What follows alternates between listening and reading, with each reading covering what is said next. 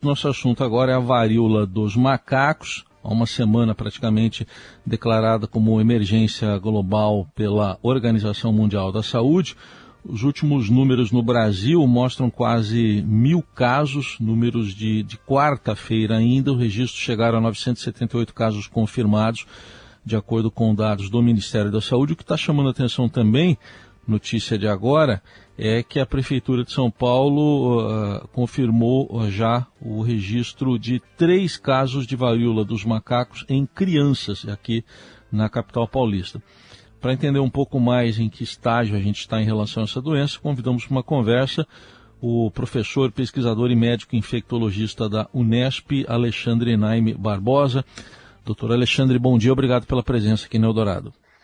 Muito bom dia, Raíssa, muito bom dia, Carol. Prazer estar com vocês. Bom, eu queria que o senhor nos falasse então de início é, qual o nível de preocupação que devemos ter neste momento, em que estágio estamos em relação a essa doença. Infelizmente, o nível de preocupação tem que ser bastante elevado. Preocupação no sentido de comunicar, de alertar, de educar a população geral e também a comunidade dos profissionais em saúde pois a monkeypox, que é o nome correto da doença, né, não se usa varíola dos macacos, uhum. é, do ponto de vista médico-científico, é uma doença que está se disseminando, já são mais de 80 países com casos reportados.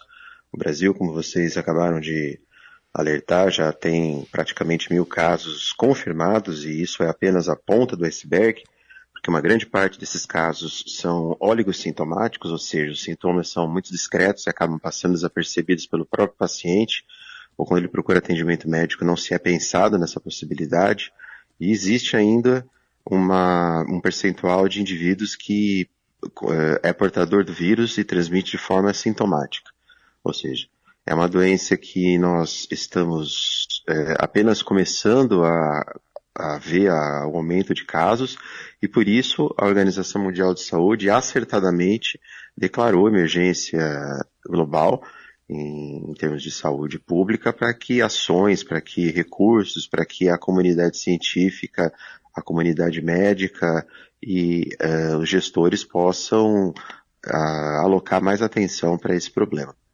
A gente está observando uma corrida né, de vários países por vacinas, é, dentre eles o Brasil. Temos uma notícia de que é, o Ministério da Saúde está negociando com a OPAS né, para tentar o envio de algumas doses para cá. Mas a gente já aprendeu na pandemia né, do coronavírus que quando muitos países têm o mesmo problema, tem questão de insumo, tem questão de fornecimento, de fabricação. E queria entender como é que o Brasil está nessa disputa, como é que o Brasil está se preparando para um, um, programa nacional de imunização ou, enfim, na busca mesmo pelos insumos para a fabricação das doses por aqui, doutor.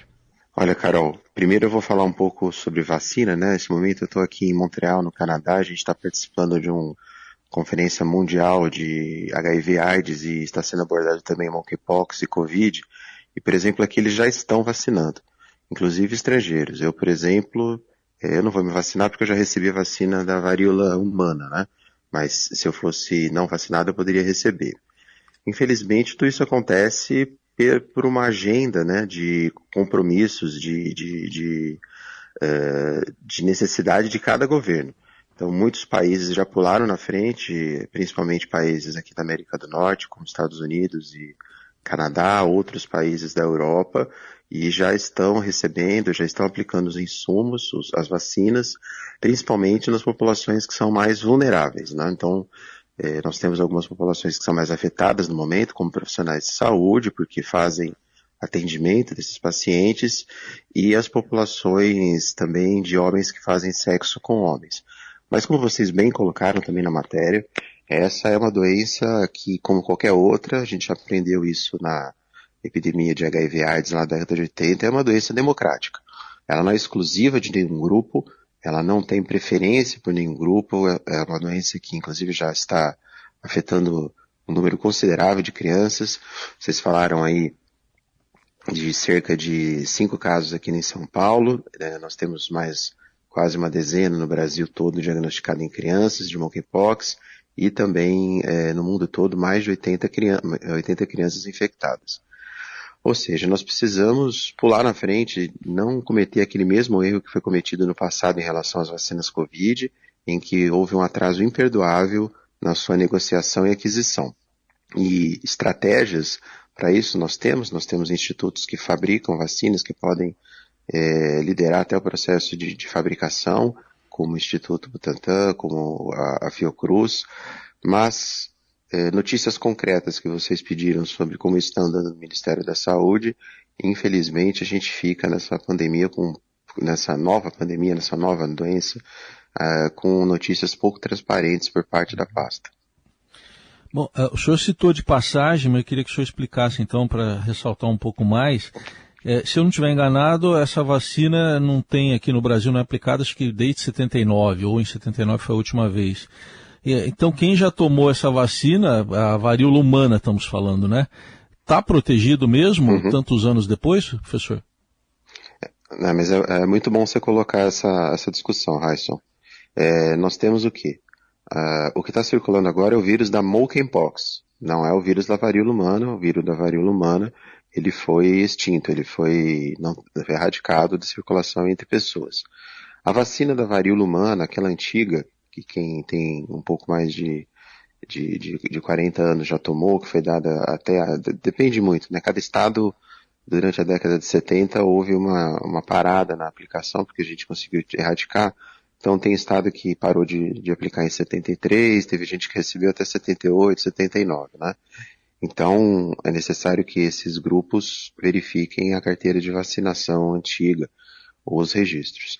É, a vacina contra a varíola humana, ela tem uma proteção cruzada contra a monkeypox. Não é uma proteção cruzada perfeita. É uma proteção que chega aí aos seus 85%, é, isso em um trabalho feito no começo do, dos anos 2000 na África. Então a gente até não sabe se realmente ela vai valer, se ela vai é, ser, contar com um imunizante contra a monkeypox. Contra a monkeypox, nós temos uma vacina que são duas doses, uma vacina é, chamada Janus, feito por um laboratório dinamarquês, que é essa que está sendo aplicada no mundo todo. E uh, ela é bastante efetiva não só para monkeypox, mas para outros vírus da mesma família. E é óbvio, como vocês já colocaram, que existe uma corrida para isso, né? E quem não se predispõe a estar na, na primeira fila para essa corrida acaba ficando para trás. Então, na sua avaliação, é possível que o Brasil, de novo, é, fique atrás nessa fila por uma falta de transparência, como o senhor citou, mas também de planejamento, né, para os próximos é, meses e anos. Não sei se dá para colocar a questão eleitoral, que acaba deixando as coisas mais conturbadas por aqui nessa conta, mas, enfim, o Brasil corre esse risco. Corre esse risco, cara, e a gente fica preocupado, né? No final de semana passado, quando a OMS declarou emergência global, houve uma fala, na, na minha concepção pessoal, um tanto quanto inadequada do ministro da Saúde, dizendo que era um problema da Europa, que os casos estavam concentrados lá, e a gente percebe que muitas vezes o, a atenção primordial não é colocada nos assuntos que são realmente de maior interesse. Então não se pode relativizar o que está acontecendo no Brasil. E repito, porque Apesar, apesar entre, entre aspas, que fique claro, do Brasil ter registrado, mais uma vez entre aspas, apenas mil casos, né? E nós temos países aí como Reino Unido, Espanha, Portugal com quatro, cinco, seis mil casos. No Brasil isso provavelmente está acontecendo por uma falta de diagnóstico. Então, se nós fôssemos tomar ações, qual seria a primeira ação? Melhorar a questão de comunicação com a população sobre quais são os casos suspeitos, para que essas pessoas possam ir ao serviço de saúde. Esse é o primeiro ponto. Segundo ponto, melhorar também a abordagem clínica, o manejo, a suspeição dos casos e, e a, o diagnóstico correto, a coleta de material é, em termos de educação em saúde continuada aos profissionais de saúde. Esses dois pontos são fundamentais para você conseguir aumentar a chance de diagnóstico. E o terceiro ponto foi o que a gente discutiu. Uh, infelizmente, as medidas de contingenciamento não farmacológicas, ou seja, isolamento, detecção de casos, mesmo que otimizada, tem o seu uh, limite de, de, de, de, eficácia. E nós vamos precisar de vacina, esse é o terceiro ponto. Então, nós gostaríamos, e inclusive já nos posicionamos quanto a isso ao Ministério da Saúde, como Sociedade Brasileira de Infectologia, que esses pontos sejam cobertos o mais rapidamente possível. E, e, nesse sentido, qual que é a dificuldade de diagnóstico? Por que, que é um desafio para controlar o vírus?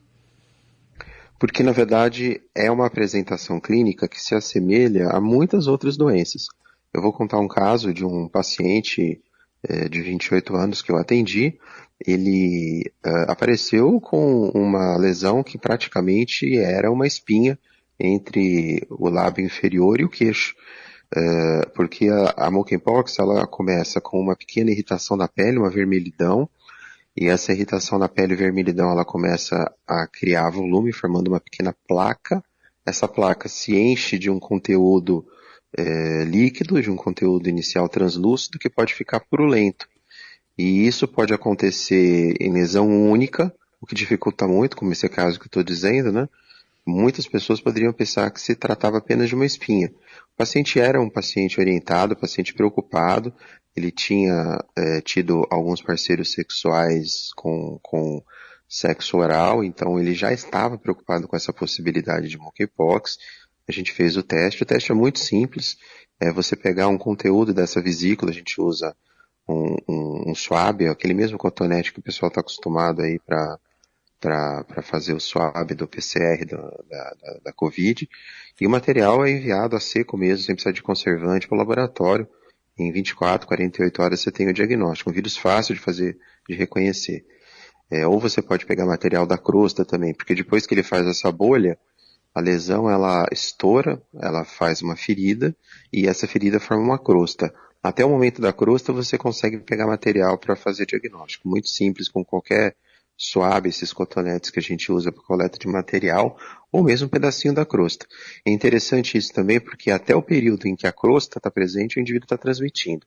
Então ele começa a transmitir principalmente por contato, a partir do momento em que você tem a formação da vesícula, aquele líquido é altamente infectante, então, por exemplo, se o indivíduo vai num, num hotel, vai num, numa casa, deita no sofá, alguma bolha tem contato com, com uma superfície de tecido, a outra pessoa que, que sentar, que usar aquele toalha, aquele, aquele sofá, aquele, aquela roupa de cama pode se infectar. Então, existe a transmissão direta de pessoa para pessoa, mas também a transmissão através de superfície nesse tipo de situação. E além disso, a transmissão por gotículas, né? Quando a pessoa está falando muito próxima, cerca de um metro e meio dois metros, ela pode transmitir, principalmente no período prodrômico, no período que, que precede as lesões dermatológicas. Bom, fica claro então também um cuidado com roupas de cama, toalhas, esse tipo de, de material, professor? É, por isso que eu fiz toda essa, essa explicação, né? Para aproveitar o momento e também fazer uma daquelas ações que eu disse, né, de educação, de alerta à população, Sim. de como se prevenir. Então, além do contato com pessoas que estejam com lesões, a população deve também tomar muito cuidado com roupa de cama, lençol, toalha, roupas, é, sofás, locais onde uma pessoa potencialmente infectada possa ter deixado material. É, inclusive, tem até uma questão histórica, né? acho que vocês lembram disso, dos livros de história, os colonizadores europeus jogavam roupas, cobertores com material de varíola humana para os indígenas, né, para dizimar as populações. Isso é muito conhecido e é realmente uma, uma para toda essa família de Orthopox viridae, que é a família da varíola humana e o monkeypox, isso é, é, é bastante tradicional esse meio de transmissão. Boa lembrança. Doutor, a OMS recomendou que homens que fazem sexo com homens reduzam os contatos sexuais para evitar essa, essa transmissão, mas a gente já viu essa estratégia antes com o HIV. E não necessariamente deu certo, né? Tem algumas uh, linhas que entendem que essa doença não vai ficar restrita a esse grupo, até porque o comportamento sexual é variado e muitos desses homens também fazem sexo com mulheres. E aí, pessoas que não pertencem a esse grupo, grupo também podem se sentir livre de risco, além de ter uma estigmatização ainda maior desses grupos. Queria entender como é que está funcionando essa análise pela ciência de transmissão. É, esse é um assunto bastante polêmico, Carol, porque ao mesmo tempo que nós, pode, nós não podemos estigmatizar, não podemos ter nenhum tipo de preconceito, nós também temos que alertar as populações que estão sendo mais afetadas neste momento. E o seu comentário foi cirúrgico, Carol. É uma doença que pode afetar qualquer um. Afeta principalmente hoje os homens que fazem sexo com homens por conta de uma questão epidemiológica. A doença acabou atingindo esse nicho agora, essa população no início, e numa tentativa de redução de danos, é, a OMS e diversas entidades científicas vêm uh, trabalhando com essa questão de educação em saúde com a população HSH. Então, diminuir o, o número de parceiros, parceiros ocasionais, que acontecem muitas vezes em festivais de música ou saunas, porque nesse momento há uma transmissão realmente bastante concentrada na população HSH. Mas, obviamente, não é um vírus que tenha qualquer predileção por orientação sexual. Já temos diversos casos, inclusive o primeiro caso ontem em gestante aqui no Brasil, e alguns casos em criança, a doença ela vai se alastrar. E você colocar a percepção de risco sobre uma população acaba deixando o resto é, desprotegida. Vou contar outro caso. Eu atendi uma, uma, uma, uma mulher de 36 anos, é, casada, e ela já tinha ido no dermatologista por conta de lesões pustulosas em, em região de, de, genital, região de braço, de, de, de pernas, e a dermatologista é, acabou não pensando em monkeypox e fazendo um tratamento ali para uma doença bacteriana qualquer, e ela acabou procurando o meu atendimento e a gente fez o diagnóstico facilmente. Ou seja, é, esse preconceito ao contrário, né, estigmatização ao contrário, quando você uhum. coloca uma população é, somente essa sob risco, você acaba também perdendo o diagnóstico em outras populações. A gente também vê isso muito na infecção pelo HIV.